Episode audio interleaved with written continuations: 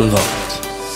Er schreibt einen Brief, seine Leidenschaft, das Evangelium, seine Botschaft, Jesus ist König. Ein Vorbild für uns alle. In Dankbarkeit, Demut und Freude im Leid. Freut euch im Herrn zu jeder Zeit. Noch einmal sage ich, freut euch.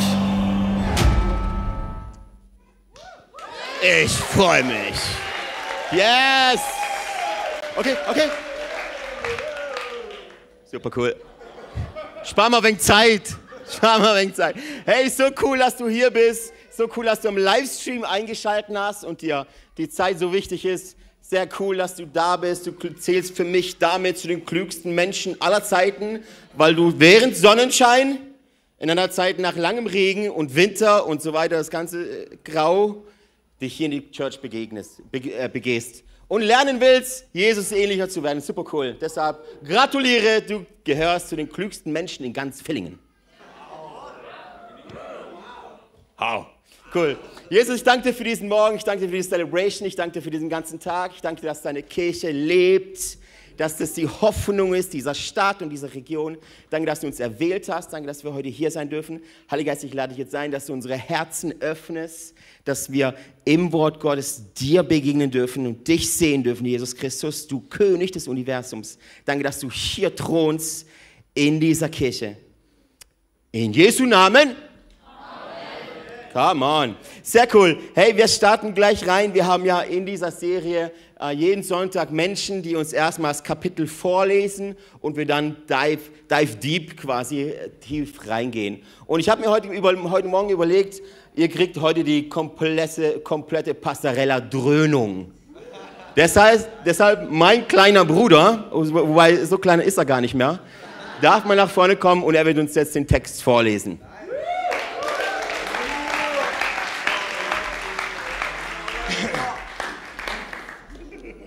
Super. Wenn Jesus, der Herr, es will, dann kann ich hoffentlich bald Timotheus zu euch schicken. Bei seiner Rückkehr kann er mich dann aufmuntern, indem er mir von euch berichtet. Ich kenne keinen, der so aufrichtig wie er um euch besorgt ist. Alle anderen sind nur auf sich selbst bedacht und nicht auf das, was Jesus Christus wichtig ist. Aber ihr wisst ja, wie Timotheus sich bewährt hat. Wie ein Sohn für seinen Vater arbeitet, so hat er mit mir zusammen für die Botschaft von Jesus Christus gearbeitet. Ich hoffe, ihn zu euch schicken zu können, sobald ich genauer weiß, wie es mit mir weitergeht. Und ich vertraue im Herrn darauf, dass ich bald selbst zu euch kommen kann. Paulus empfiehlt Epaphroditus. In der Zwischenzeit hielte ich es für richtig, Epaphroditus zu euch zurückzuschicken. Er ist ein wirklicher Bruder für mich, ein treuer Mitarbeiter und Mitstreiter.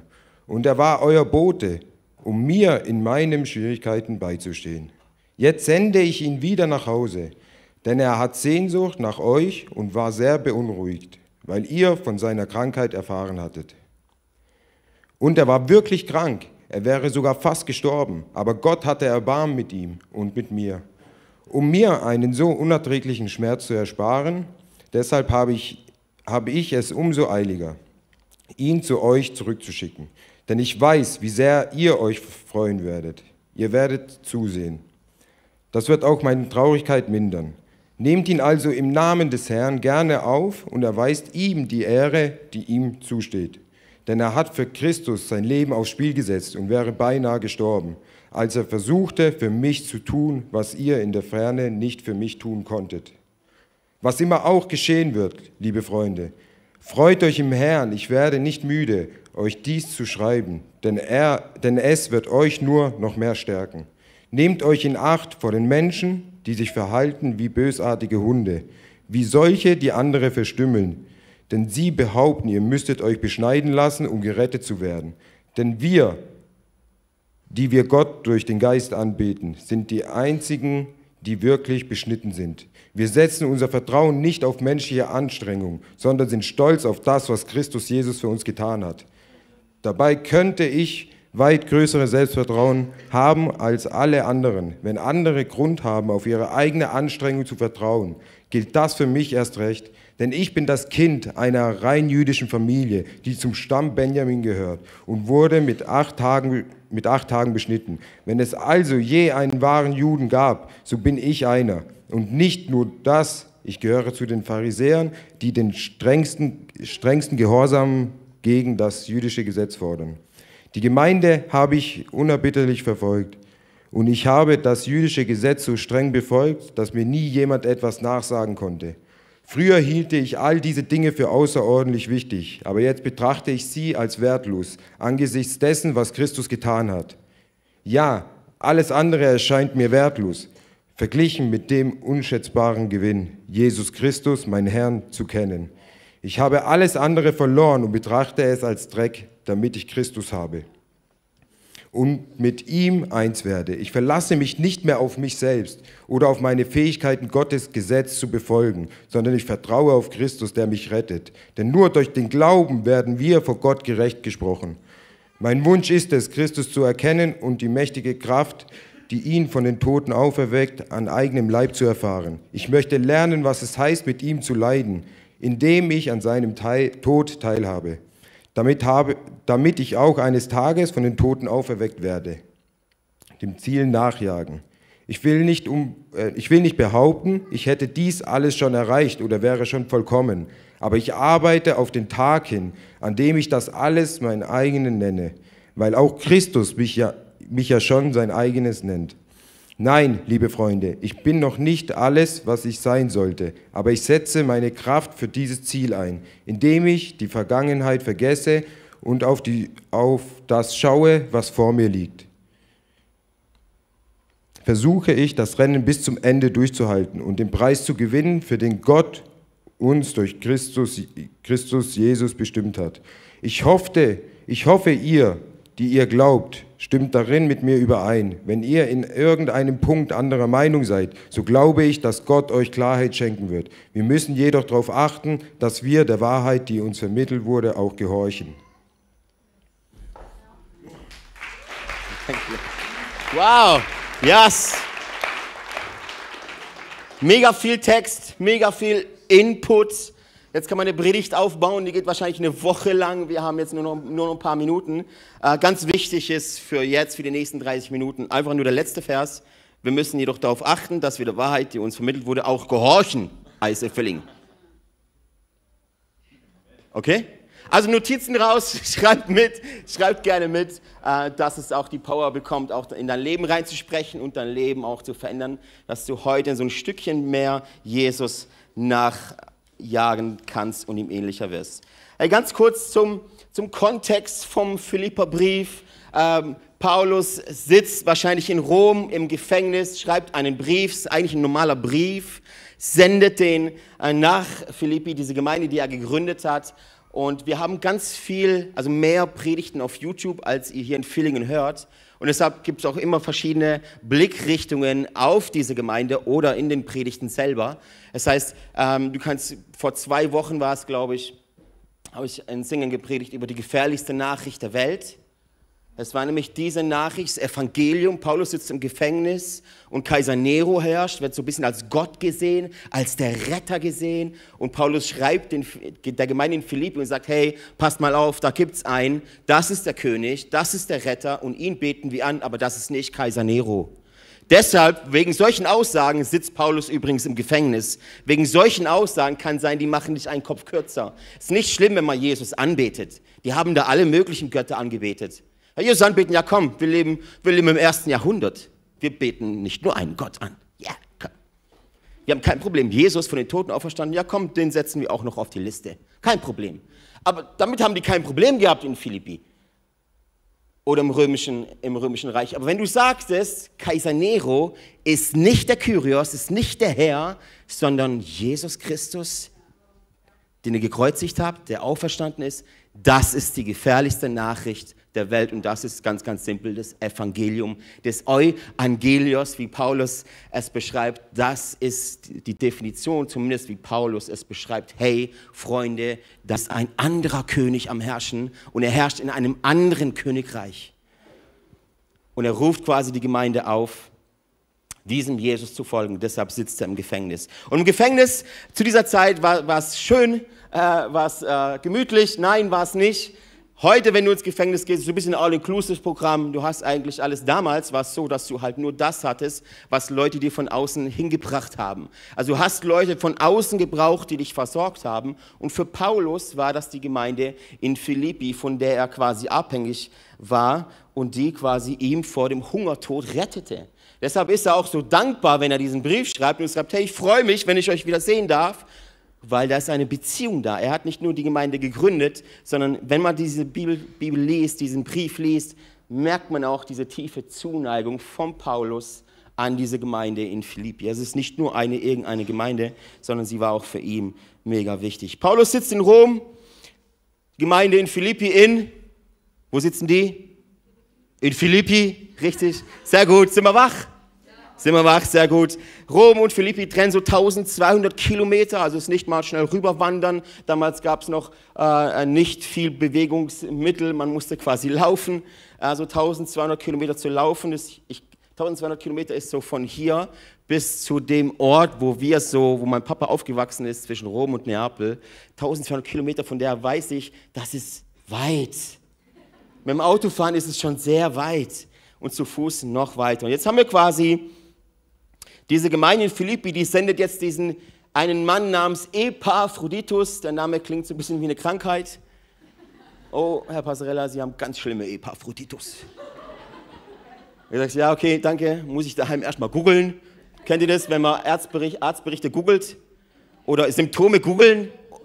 Oh, oh, oh, nee. Lieber in der Bibel googeln.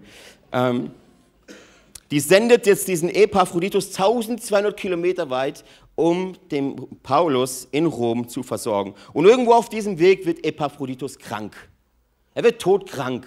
Er geht trotzdem weiter, beendet quasi seine Mission, stirbt fast, aber geht trotzdem weiter. Das ist wichtig zu, für jetzt mal zu behalten. Stirbt fast, geht trotzdem weiter, stirbt fast, lässt sich aber von der Mission nicht abbringen. Geht trotzdem weiter. Paulus hat jetzt natürlich ein Problem, weil die einzige Chance zu kommunizieren ist, in also persönlich. Kannst nicht irgendwie twittern, kannst irgendwie keine Nachricht senden. Das heißt, du musst quasi jemand beauftragen mit deiner Botschaft, der dann wieder zurückgeht und die Botschaft überbringt. Und auf der Oberf oberflächlich betrachtet ist es genauso in dem ersten Teil von diesem ganzen Kapitel, wo wir gerade gelesen haben, ist so ein bisschen so ein Reiseblock. Wer kommt wohin, wer geht wohin, ähm, warum ist es wichtig und was ist so passiert. Und wir werden diese Predigt so aufbauen, dass wir ein bisschen auseinandernehmen, so die ersten, den ersten Teil und dann im zweiten Teil werden wir unseren Fokus auf ein grande Finale lenken. Ähm, seid da unbedingt gespannt. Okay, ich habe die Predigt genannt Copyright. Copyright bedeutet so viel wie, ähm, wenn man irgendwas schützt, urheberrechtlich schützt. Eigentlich wörtlich übertragen bedeutet Copyright, also das Recht zu kopieren. Also eigentlich die Erlaubnis zu kopieren. Copyright, ja, das Recht zu kopieren. Aber in heutiger Bedeutung bedeutet das, wenn irgendwo Copyright steht, dass du es eben nicht darfst. Und wir machen das heute einfach so, dass wir etwas nehmen, eine Begrifflichkeit, die die Welt auf eine Art versteht und definieren es einfach um. Das ist genau das, was Paulus eigentlich in allen seinen Briefen macht. Ey, Evangelius, das Evangelium, das ist nicht Kaiser Nero, das ist Jesus. Ey, Apostel, das sind eigentlich die und Evangelisten sind eigentlich die. Der benutzt Wörter, die die Menschen damals kannten und definierte sie einfach um.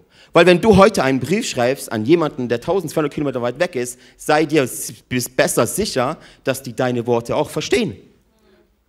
Und dass da auch ankommt, die Gemeinde Philippi saß nicht da und sagte, was meint er denn mit dem Evangelium? Was ist denn das für ein Wort? Sie kannten das, diese Begrifflichkeiten. Und Paulus ist ein Genie da drin, Dinge zu verwenden, die die Menschen damals kannten und sagte, schau mal, dreh es einfach um. Wir könnten heute zum Beispiel sagen, hey, die Welt definiert Familie heute ziemlich abstrakt. Und jetzt gehen wir hin und sagen, Moment, let's switch it. Das ist eigentlich Familie. Vater und Mutter gemeinsam in Eintracht, bis dass der Tod sie scheidet mit Kindern. Wir bringen quasi die Definition wieder zurück. Deshalb auch Copyright, das Recht zu kopieren. Paulus seine Absichten beim Schreiben der Briefe ist nicht nur uns eine abstrakte, schwer zu verstehende, philosophische, ultraintelligente Theologie zu geben und dass wir dann alle da sitzen und sagen, was meint er denn damit? Sondern Paulus, seine Absicht ist genau das, was ich gerade erklärt habe. Er gibt uns immer wieder Beispiele, weil Theologie ist nur so gut, bis sie auf Fleisch und Blut trifft, bis sie auf dich trifft und dass du es umsetzen kannst. Ansonsten ist es einfach nur ein wissenschaftliches Studium von Wörtern, die dich aber nicht verändern. Das sollte niemals der Fall sein. Das ist blanke Religion. Das ist nur Wissen. Das ist nur ein Verständnis davon. Aber es muss an dein Herz kommen. Es muss von deinem Verstand in dein Herz rutschen. Und deshalb macht Paulus diese, dieses kleine Geniechen eine unglaubliche Sache in diesen Schriften. Ähm, Nochmal kurz zurück. Die Intention dieses Briefes, Philipperbrief, auf der Oberfläche betrachtet, könnte das Freude sein. 17 Mal kommt Freude vor. Ich habe das selber schon oft gesagt, das ist der Freude, der Brief der Freude. Das Problem ist, wenn wir das oft kommunizieren, denkst du, jedes Mal, wenn du den Philipperbrief aufschlägst, ah ja, Freude. Du liest dann diesen Philippi-Brief mit der Brille der Freude und überall, wo du siehst, tauchen nur diese Freudebegriffe auf und bist deshalb nicht mehr offen für andere Dinge. Aber wie du weißt und ich auch ich weiß, ist die Bibel nicht sehr dick. Amen. Man kann sie in sechs Monaten locker durchlesen. Wenn du in zwei Wochen eine Netflix-Serie durchschauen kannst, kann man die Bibel locker in sechs Monaten durchlesen. Das ist gar kein Problem. Die Bibel ist nicht besonders breit, sie ist besonders tief. Sie ist besonders tief. Du kannst eine Bibelstelle 35 Mal lesen und immer noch was draus ziehen. Wir fangen mal weiter. Erinnert euch, Philippa 2, äh, 1 bis 4, worum es Paulus da geht. Er sagt quasi, im Philippa 1 ist so eine kleine Einleitung, Philippa 2, dann wird es schon konkreter, dann geht es quasi ähm, an die Buletten. Da steht, ermutigt ihr euch gegenseitig, Christus nachzufolgen, tröstet ihr euch gegenseitig in Liebe, seid dem Heiligen Geist verbunden, gibt es unter euch Barmherzigkeit und Mitgefühl, dann macht doch meine Freude vollkommen, indem ihr in guter Gemeinschaft zusammenarbeitet, einander lebt und von ganzem Herzen zusammenhaltet. Seid nicht selbstsüchtig, strebt nicht danach, einen guten Eindruck auf andere zu machen, sondern seid bescheiden und achtet die anderen höher als euch selbst. Denkt nicht nur an eure eigenen Angelegenheiten, sondern interessiert euch auch für die anderen und für das, was sie tun. Erinnere dich, der eigentliche Grund des Philipperbriefes ist, dass Paulus ihnen schreibt in Philippa 1, Vers 27, kann man so übersetzen, lebt als Bürger des Evangeliums des Königs Jesus Christus. Lebt.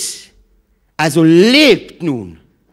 So, und jetzt, das ist wichtig zu verstehen, weil jetzt siehst du auf einmal in Kapitel 2, siehst du, dass Paulus jetzt erklärt, wie das funktioniert ist gerade vorgelesen. Achtet einander, ermutigt euch gegenseitig, tröstet euch gegenseitig in Liebe, im Heiligen Geist verbunden, Barmherzigkeit, Mitgefühl, gute Zusammenarbeit, in Gemeinschaft, einander liebt und von ganzem Herzen zusammenarbeitet. Das sind wir noch nicht.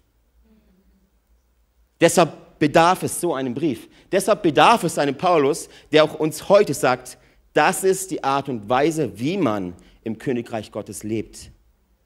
Das ist nicht, okay, jeder, der predigt, man muss halt irgendwie ein Ministry, man muss irgendwie Hände auflegen und Shakababa, das ist das Königreich Gottes. Sondern es, Paulus erklärt es hier. Achtet einander höher als euch selbst. Seid nicht selbstsüchtig, strebt nicht danach, einen guten Eindruck auf andere zu machen, sondern seid bescheiden und achtet die anderen höher als euch selbst. Denkt nicht nur an eure eigenen Angelegenheiten, sondern interessiert euch auch für die anderen und für das, was sie tun. Amen. Oh, ein sehr zögerliches Amen. Ihr glaubt noch nicht so richtig. Okay, gehen wir weiter. Also sein Anliegen ist, zu erklären, wie lebt man jetzt in diesem Königreich. Und die Bibelstelle, auf die wir jetzt gekommen sind, die wir heute gelesen haben, ist, jetzt bringt er Beispiele. Beispiele, Examples, die du und ich kopieren können. Weil du weißt genau, wenn einer was sagt, ist es sehr schwierig zu verstehen, was er denn meint.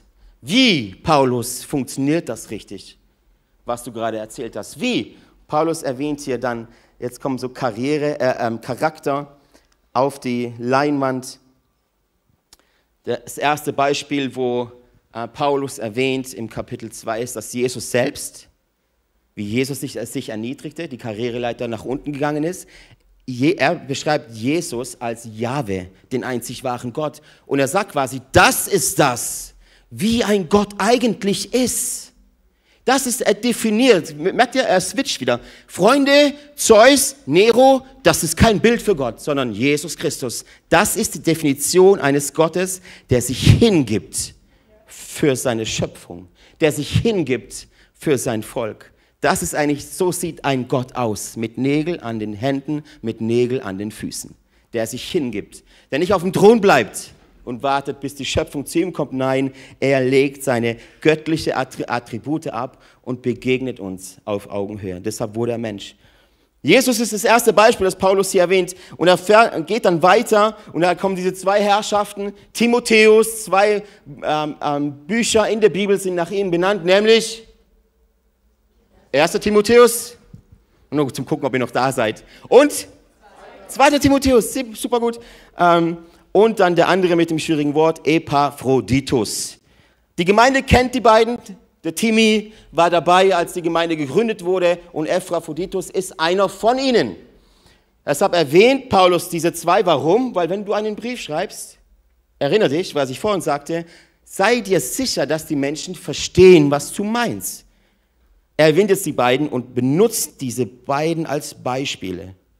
Wir brauchen Beispiele, richtig?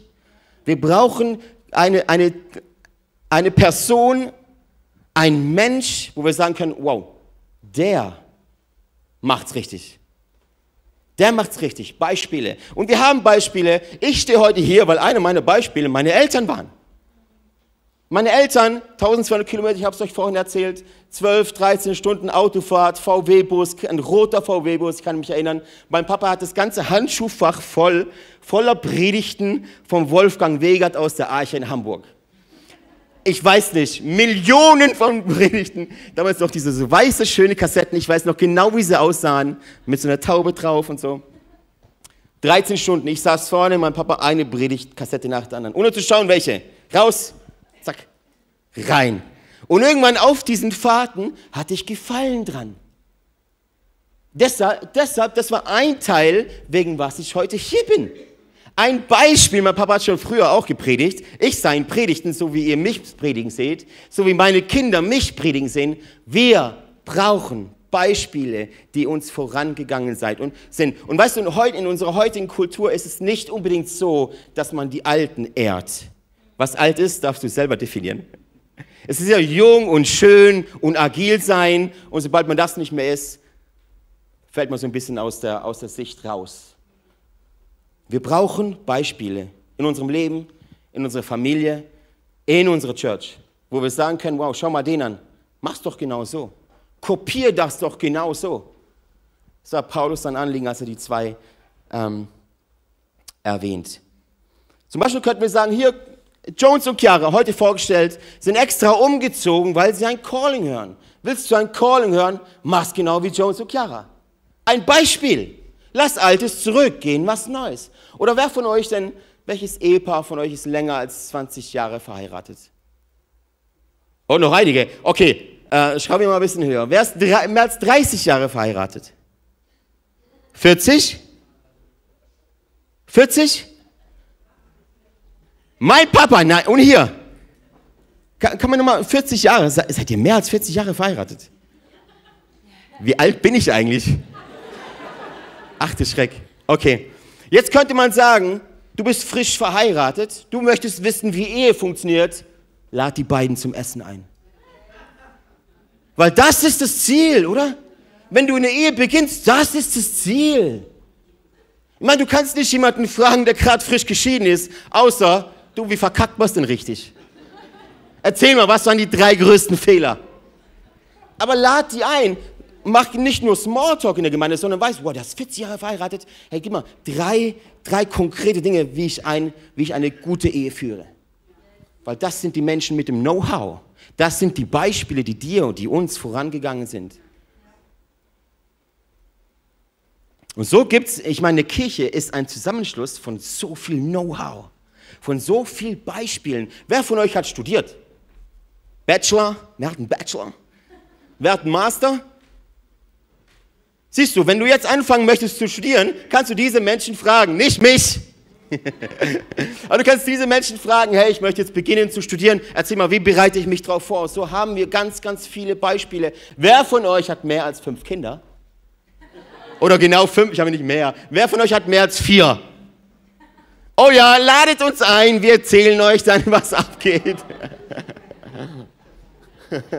Weil es Menschen gibt, die schon einen gewissen Weg gegangen sind. Und die darfst du fragen. Und jetzt haben wir hier diese beiden Charaktere, Timotheus, bekannt aus dem Neuen Testament, ähm, und diesen Apophroditus. Erstmal der Timotheus äh, war in der Gemeinde eben, äh, kam aus der Gemeinde in Lystra, wo Paulus, die, die, Paulus auch äh, gegründet hat. Seine Mama war schon eine Nachfolgerin Jesu, Papa ein, ein Heide. Und er schließt sich quasi dem Paulus an und, und sagt quasi, hey, du bist ein Vorbild für mich, ich, ich folge dir nach. Ich will von dir lernen. Und es entsteht so ein bisschen so eine Mentor-Beziehung, Mentor-Protégé-Beziehung zwischen den beiden. Oder was ich lieber mag, ist Vater- und Sohn-Beziehung. Paulus beschreibt auch in Timotheus sehr oft als seinen eigenen Sohn.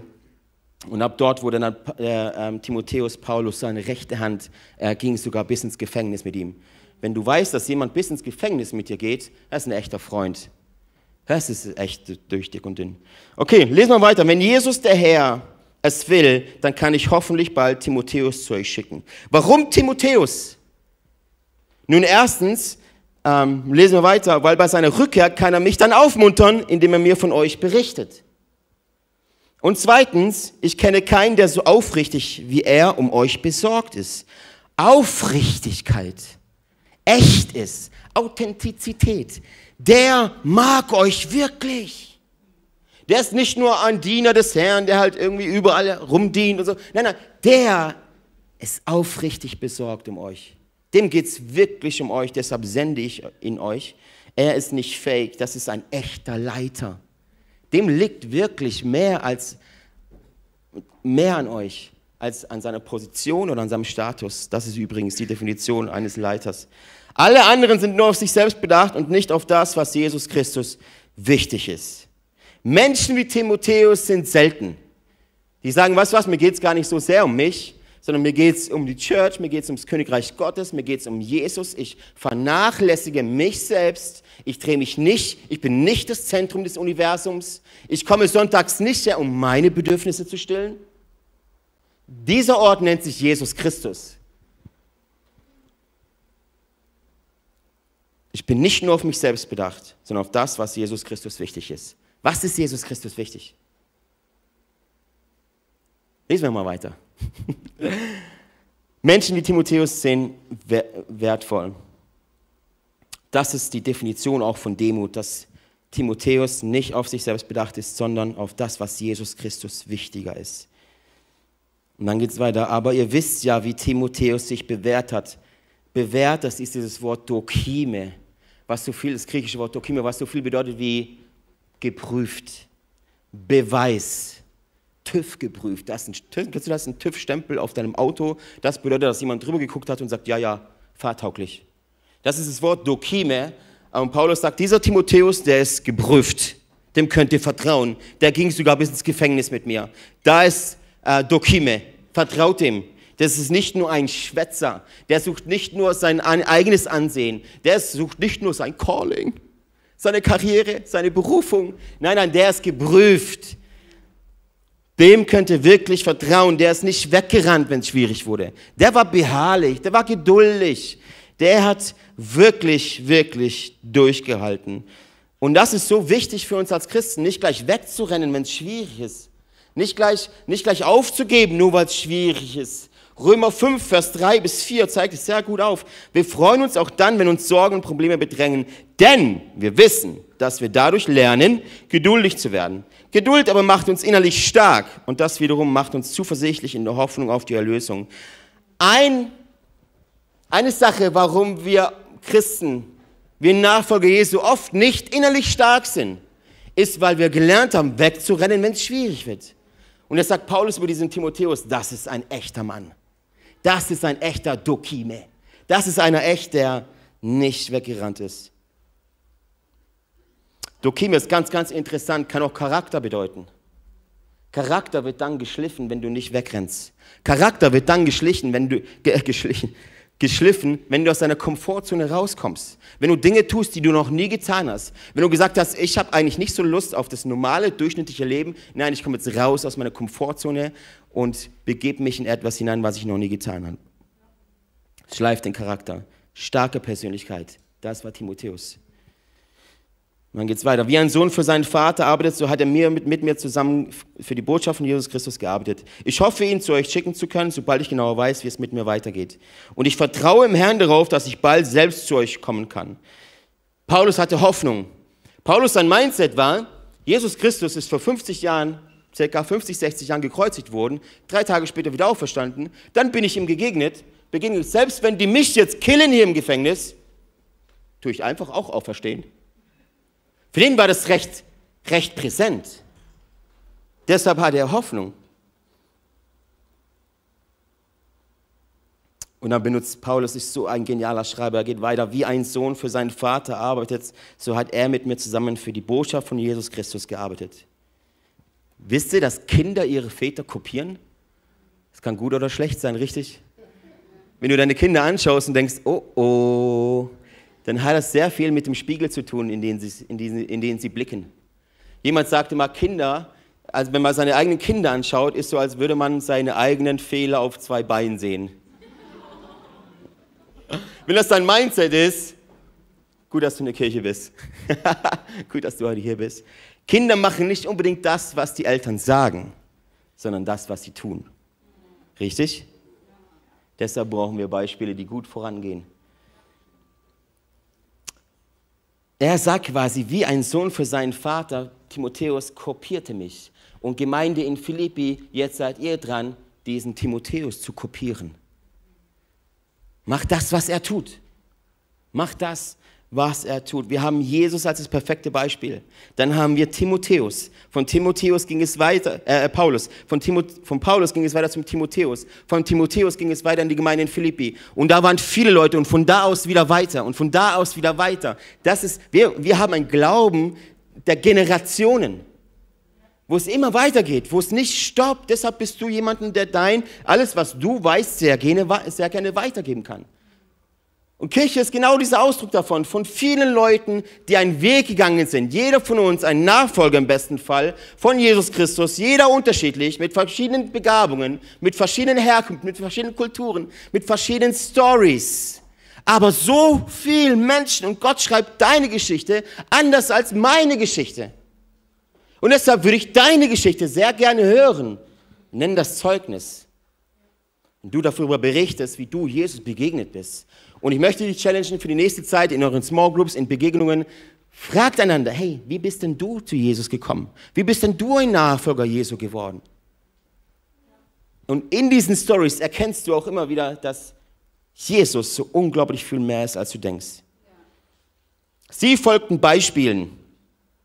Jüngere lernen von Älteren. Das war schon immer so. Und es muss auch immer so sein. Jüngere lernen von Älteren. Jüngere kopieren Ältere. 2. Timotheus 2, Vers 2, jetzt schreibt Timotheus genau das auf. Was du von mir gehört hast, das sollst du auch weitergeben an Menschen, die vertrauenswürdig und fähig sind, andere zu lehren, beziehungsweise Paulus und Timotheus. Es war einfach seine, die Kultur, die die beiden lebten. Du hast etwas empfangen, jetzt gib's weiter. Der hat's empfangen, dann gib's weiter. Paulus lernte von Jesus, Timotheus von Paulus, die Philipper von Timotheus und so weiter. Und wir heute von allen gemeinsam. Und das Schrecklichste, was es gibt, ist, wenn wir das verschließen und für uns behalten. Und wenn es nicht weitergeht. Okay, kommen wir zum nächsten. Wir haben nicht mehr viel Zeit. Ich rush ein bisschen durch. Epaphroditus. Ein interessanter Name. Jetzt lesen wir mal von ihm ein bisschen. Sein Name stammt von der griechischen Liebesgöttin Aphrodite. Die kennt natürlich keiner. Habe ich schon gedacht. Exakt bedeutet der Name Liebling der Aphrodite. Liebling der Aphrodite. Ähm, weil sein Name heidnisch war, ist er nicht so, nicht so koscher. Aber jetzt ist ein Nachfolger Jesu und Paulus benutzt diesen Epaphroditus als Beispiel. Ab Vers 25. In der Zwischenzeit hielt ich es für richtig, Epaphroditus zu euch zurückzuschicken. Erinnert euch, der kam her, 1200 Kilometer, und jetzt sagt er, jetzt schicke ich ihn zurück. Er ist ein wirklicher Bruder für mich. Achtung auf diese Wortwahl von Paulus. Er ist ein wirklicher Bruder für mich, ein treuer Mitarbeiter und Mitstreiter und er war euer Bote, um mir meinen Schwierigkeiten beizustehen. Jetzt sende ich ihn wieder nach Hause, denn er hat Sehnsucht nach euch und er war sehr beunruhigt, weil ihr von seiner Krankheit erfahren hattet. Und er war wirklich krank, er wäre sogar fast gestorben. Aber Gott hatte Erbarmen mit ihm und mit mir, um mir einen so unerträglichen Schmerz zu ersparen. Deshalb, sag mal, deshalb habe ich es umso eiliger, ihn zu euch zurückzuschicken, denn ich weiß, wie sehr ihr euch freuen werdet, ihn wiederzusehen. Das wird auch meine Traurigkeit mindern. Nehmt ihn also im Namen des Herrn gerne auf und erweist ihm die Ehre, die ihm zusteht. Erweist ihm die Ehre, die ihm zusteht. Denn, warum sollen wir ihn ehren?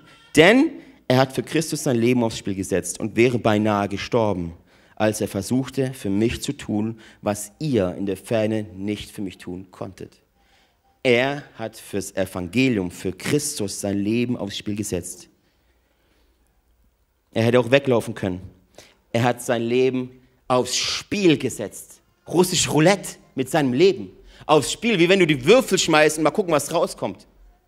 Wegen Jesus Christus war nicht so sehr darauf bedacht, ihr merkt schon, Paulus, Timotheus, diese krassen und dann Epaphroditus, die waren nicht so sehr darauf bedacht, ihr eigenes Wohl, ihr eigenes Leben zu erhalten, sondern sie setzten es aufs Spiel. Alter Verwalter. Wir könnten nur darüber reden und hätten genug Stoff für die ganze Gemeinde, für die ganze Kirchenlandschaft in Deutschland. Weil oft ist es so, dass man da kommt und man möchte es halt für sich gut haben, richtig? Man möchte halt ins Gefängnis, da ist nicht gemütlich zu Hause, ein schönes Haus, ein schöner Garten, eine schöne Karriere. All das sind eigentlich Dinge, nach denen wir streben. Und Paulus benutzt diese Beispiele, um zu sagen, hey, Freunde, wacht auf, wacht auf, erkennt, woraus, aus welchem Holz ein echter Nachfolger geschnitzt ist. Schaut mal, was eigentlich abgeht. Wacht auf. Es ist wie ein Weckruf an die Gemeinde.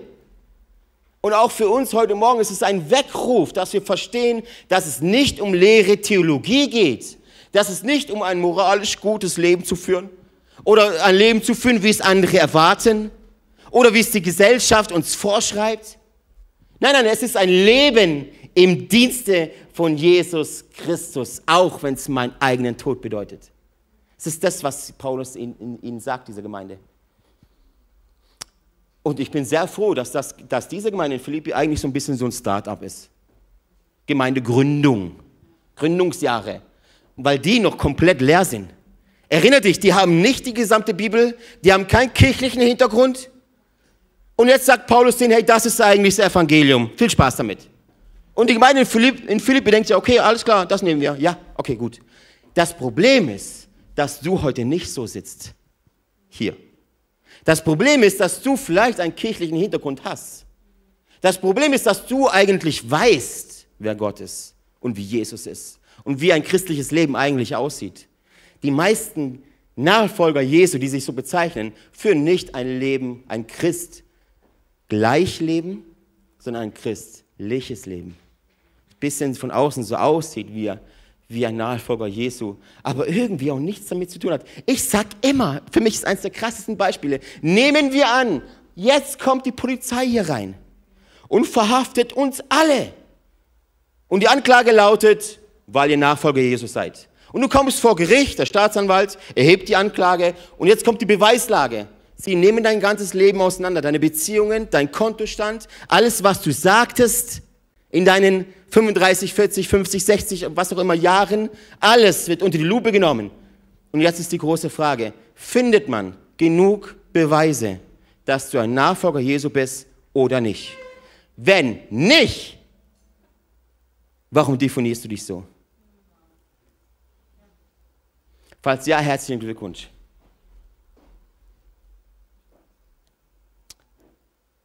Paulus nutzt den ersten Begriff hier, und wir sind jetzt beim Timotheus, der sagt, mein eigener Sohn. Jetzt kommt Epaphroditus und er sagt, ich schicke ihn euch zurück. Er ist ein wirklicher Bruder, ein Bro. Achte auf die Worte, die Paulus verwendet, die sind wichtig. Sohn, Vater, Sohn, Beziehung, Bruder, Familie. Er schreibt, erinnere dich, er schreibt einer Gemeinde. Er bringt ihnen bei, wie man lebt im Königreich Gottes. Und das Erste, was du hier siehst, ist Vater, Sohn, Bruder, Schwester, Familie. Familie. Es ist ganz einfach Familie. Familie ist super witzig, kannst du dir nicht aussuchen. Da lernst du ganz viel, was Kirche eigentlich ist. Du dachtest, du kannst die Kirche aussuchen. Nein, Gott stellt dich da rein. Und Gott holt dich da wieder raus. Und bevor er das nicht tut, ist das eine Familie. Der Nachname ist ICF SWB. Alessio Passarella, ICF SWB. Und ihr seid alle meine Brüder und meine Schwestern. Und die Art, wo Paulus hier beschreibt, von die Beziehung zwischen Vater und Sohn, du lernst da so viel, was ein eigentlicher göttlicher Leiter eigentlich ist. Ist nicht ein Chef, ist nicht ein Boss. Erinnere dich, was Jesus tat, Karriereleiter runter, um den Menschen zu begegnen, sich selbst göttliche Attribute abgeben, Macht abgeben, Menschen begegnen. Wie eine Beziehung zwischen Vater und Sohn. Eigenfleisch und Blut. Und auch wir im ICF sehen Leiterschaft genauso. Vater und Sohn. Mütter und Töchter die sich einander wertschätzen, die sich einander lieben. Kein Leiter will Chef sein oder Boss sein. Die Welt definiert Leiterschaft so. Paulus nicht. Und dann geht es weiter. Bruder, treuer Mitarbeiter und Mitstreiter, Bote, in Schwierigkeiten beistehen. Das sind so krasse Worte. Und Mitstreiter, also treuer Mitarbeiter heißt erstmal, ja, im Königreich Gottes, ja, Familie, aber das ist nicht nur chillen. Da ist auch Arbeit. Das Bauen vom Königreich Gottes ist harte Arbeit. Es ist nicht einfach, okay, lass mal ein wenig abhängen, Hangout nachher. Das ist super. Aber es gibt doch Dinge zu tun. Es gibt doch Dinge zu tun. Wir könnten heute, es wird das Evangelium, diese Botschaft nicht in alle Welt rausgehen, wenn nicht da oben jemand sitzt, der rumklickt, der arbeitet, ein treuer Mitarbeiter. Hallo. Hi, liebe Kameramänner. Liebe Band, sind treue Mitarbeiter. Auch so beschreibt Paulus. Und das nächste, das liebe ich, Mitstreiter. Jetzt verwendet, also bisher so, gell, äh, Familie, also Worte, wo es um die Familie geht, dann Mitstreiter, wo es um Arbeit geht, wo es um äh, ähm, äh, treuer Mitarbeiter, wo es um Arbeit geht. Und jetzt Mitstreiter, jetzt verwendet Paulus Soldatensprache. Mitstreiter war derjenige, der mit dem Schild neben dir stand. Mitstreiter, Mitstreiter. Schilder hoch und dann Schildkrötenformation. Ich habe euch mal ein paar Bilder, dass ihr, dass wir auch, ein paar Beispiele, äh, dass wir verstehen, ähm, was ich so meine. Einige sehr, sehr gute Filme. Ähm, meine Kindheit geprägt. Wem seine noch? Vielleicht auch ein seelsorgerlicher Tipp, wenn es dir mal schlecht geht oder so. Einfach so ein Bud Spencer, Terence Hill Film. Die zwei. Dann ist, da haben wir noch eins. Auch hier Asterix und Obelix. Auch die zwei echte Mitstreiter. Das ist übrigens auch ein Bild für die Kirche. Asterix und Obelix hier in äh, Gallien, römische Übermacht, wollen die ständig platt machen. Aber die Gallier haben den Zaubertrank, wir haben den Heiligen Geist. Eine Minderheit, die sich aber nicht unterkriegen lässt. Denn die Pforten der Hölle können sie nicht widerstehen. Und dann habe ich noch eins. Ja, Zwei, zwei treue Mitstreiter. Wir stehen zusammen, wir fallen zusammen. Ja, das ist Hollywood. Absolut. Aber ich nehme es, verwende es in der Predigt und sage, hey, switch it. Das ist, das ist das, wie ich Kirche beschreiben würde, wie ich Small Groups beschreiben würde. Wir stehen zusammen, wir fallen zusammen. Bad Boys for Life. Das ist, das ist Kirche, das ist Kampf. Wir stehen zusammen. Wir stehen zusammen und wenn der Feind feurige Pfeile schmeißt, Schilder hoch, mit, Mitstreiter. Ich halte mein Schild für dich hoch und du hältst dein Schild für mich hoch. Wir sind Mitstreiter. Und dann Bote. Hier, er war euer Bote. Bote ist super spannend, weil das ist das Wort Apostolos.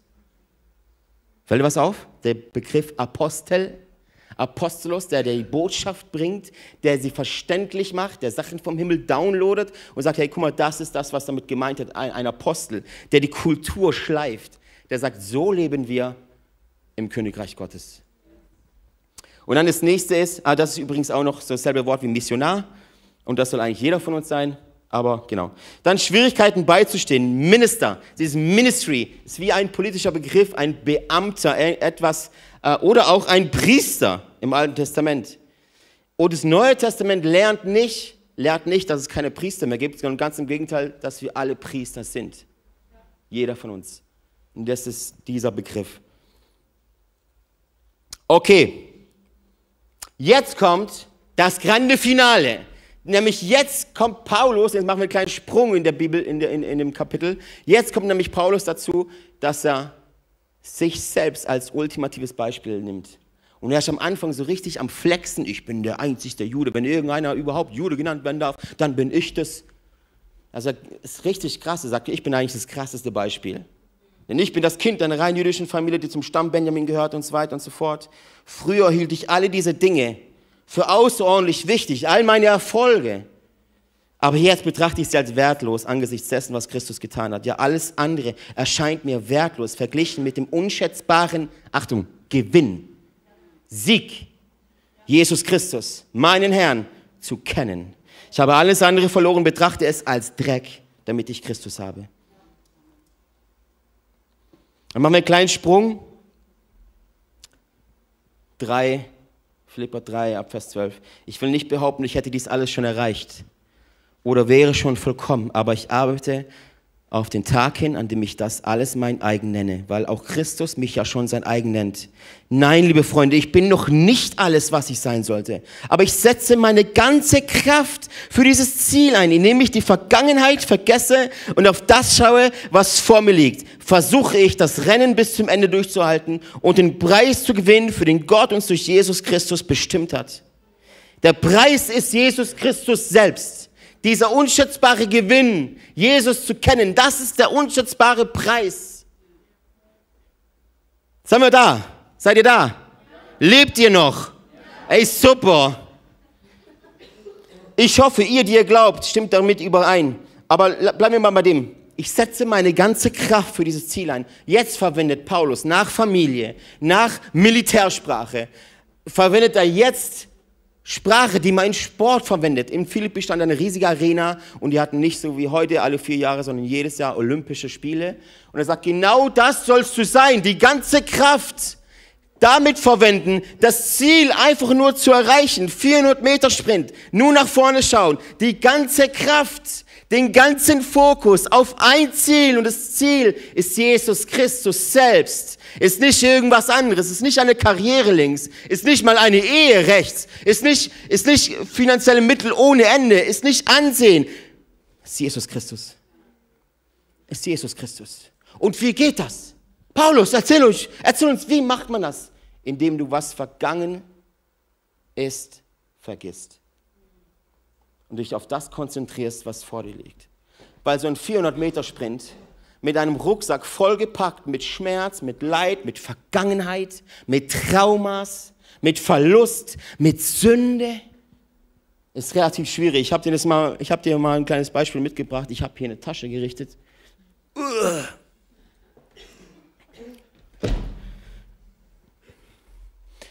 Wenn ich mit diesem Sack und Pack hier 400 Meter sprinten muss, durch die Arena durch, ist es schön, ein Ziel zu haben. Aber es macht Christsein, Nachfolgen so mega anstrengend, weil ich alles, was ich bisher war und getan habe oder was man mir getan hat, mitschlepp. Und ich habe hier eine Tasche dabei, die bedeutet mir sehr viel. Anike darf sie nicht wegschmeißen. Die ist schon Jahre alt. Das ist hier, vielleicht sieht man es auch, Villingen, das ist unsere Herkunft. Das ist meine Sporttasche, die habe ich vom Fußball bekommen, weil ich beim FC 08 Villingen Fußball gespielt habe durchschnittlich. Das weiß ich jetzt. Damals war das mein ganzer Lebensinhalt. Mir war alles andere egal, sogar meine Familie. Weil ich dachte, das wegen Fußball bin ich auf der Erde. Wie dumm.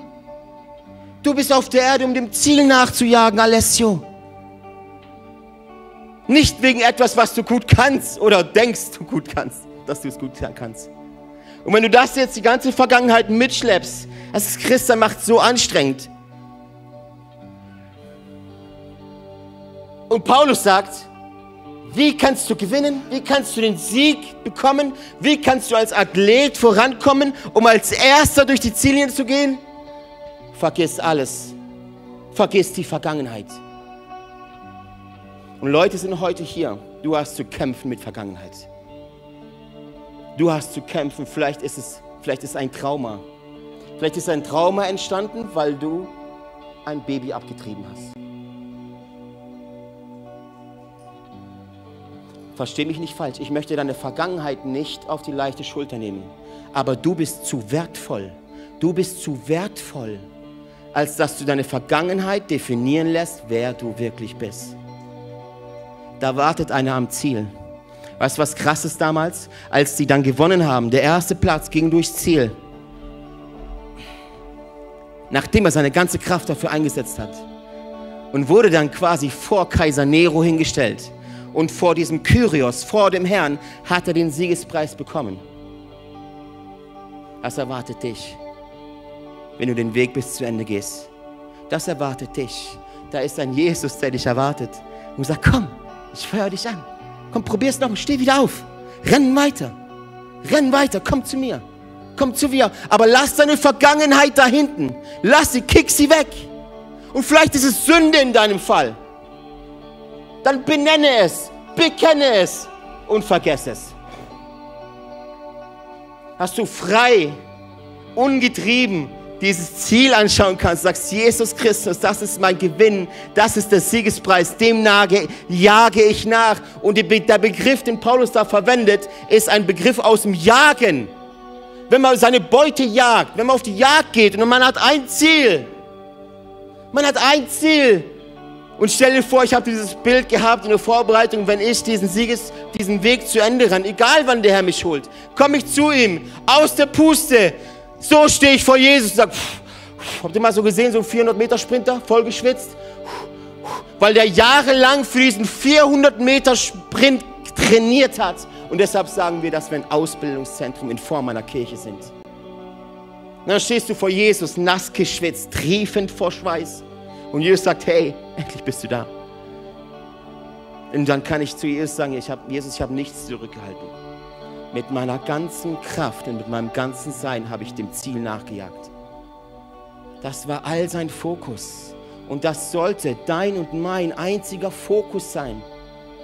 Aber weißt du, wie Kirche oft ist? Wir rennen den 400 Meter Sprint und schauen nach links. Oh, da ist aber einer, der schneller rennt.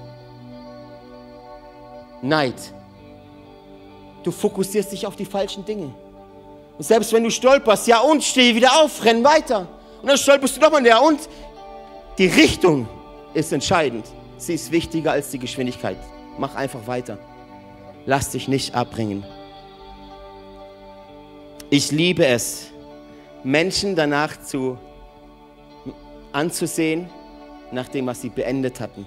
Nicht nach dem, was sie begonnen haben. Begon, beginnen tun so viele was. Aber wie viele von uns tun das beenden? Ich lade dich mal dazu ein, aufzustehen.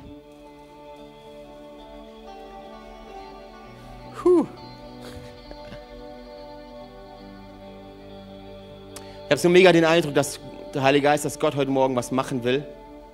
Und ich habe auch Bock. Gott gebraucht immer Menschen. Sehr cool. Und ich weiß nicht, wie deine Vergangenheit war.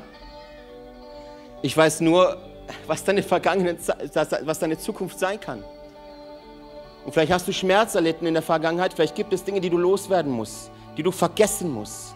Vielleicht sind die schon längst bekannt und vergeben, vielleicht kriegst du sie einfach nicht los aus deinem Kopf und vielleicht hältst dich die ganze Zeit auf. Wenn das du bist, dann lade ich dich ein, gleich nach vorne zu kommen. Wir haben auf der rechten Seite und auf der linken Seite Gebetsteams. Da darfst du gerne hinkommen. Ich werde da auch irgendwo rumstehen. Mach diesen Schritt raus aus der Komfortzone. Warum sollte heute Morgen nicht dieser Tag sein, an dem du wirklich vergisst, endlich vergisst, was dir jemand angetan hat? Vielleicht hat dich jemand betrogen. Vielleicht hast du Dinge verloren. Und die ganze Zeit schweren diese Situationen in deinem Kopf rum und machen dein Herzchen kaputt. Vergiss sie. Wir helfen dir dabei. Deshalb haben wir Small Groups, haben wir Explore, haben wir Get Free, haben wir die ganzen Sachen. Das ist doch kein Witz, das ist doch kein Spaß. Dass du den Weg beenden kannst.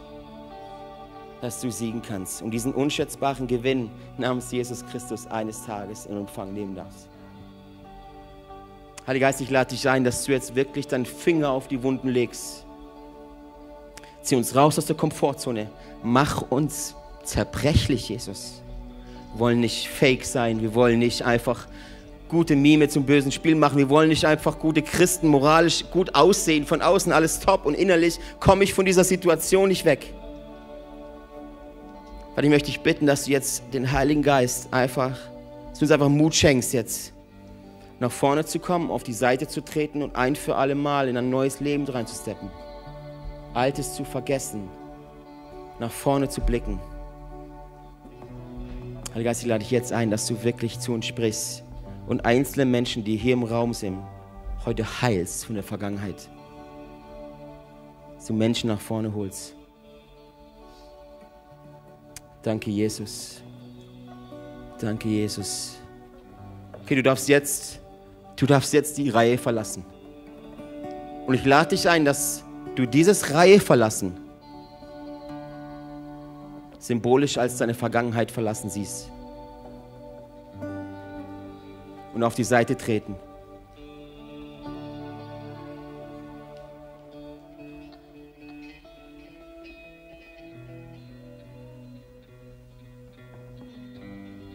Hab den Mut. Lass nicht deinen Schmerz entscheiden. Lass nicht deine Scham entscheiden. Lass den Heiligen Geist entscheiden. Und wenn du ein Klopfen hörst, dann geh dem nach. Sei gehorsam und tritt raus. Sei gehorsam und tritt raus. Das ist der erste Schritt zur Heilung. Sei gehorsam und tritt raus.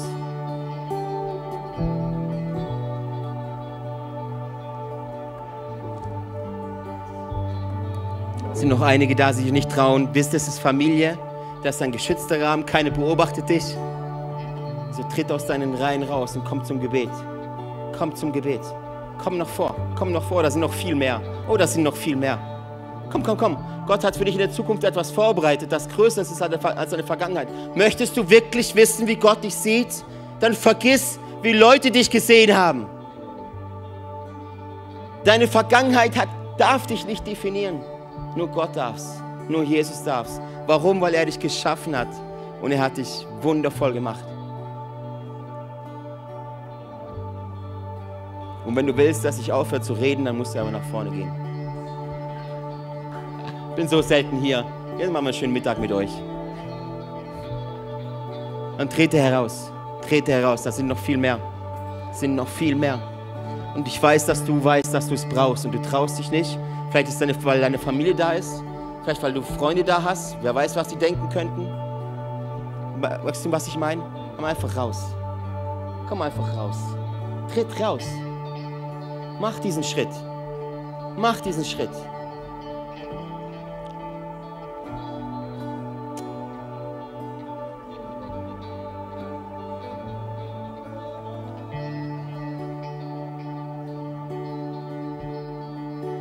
Heiliger Geist, ich danke dir für alles, was heute passiert. Ich möchte dich jetzt, dass du nochmal richtig pusht, Heiliger Geist.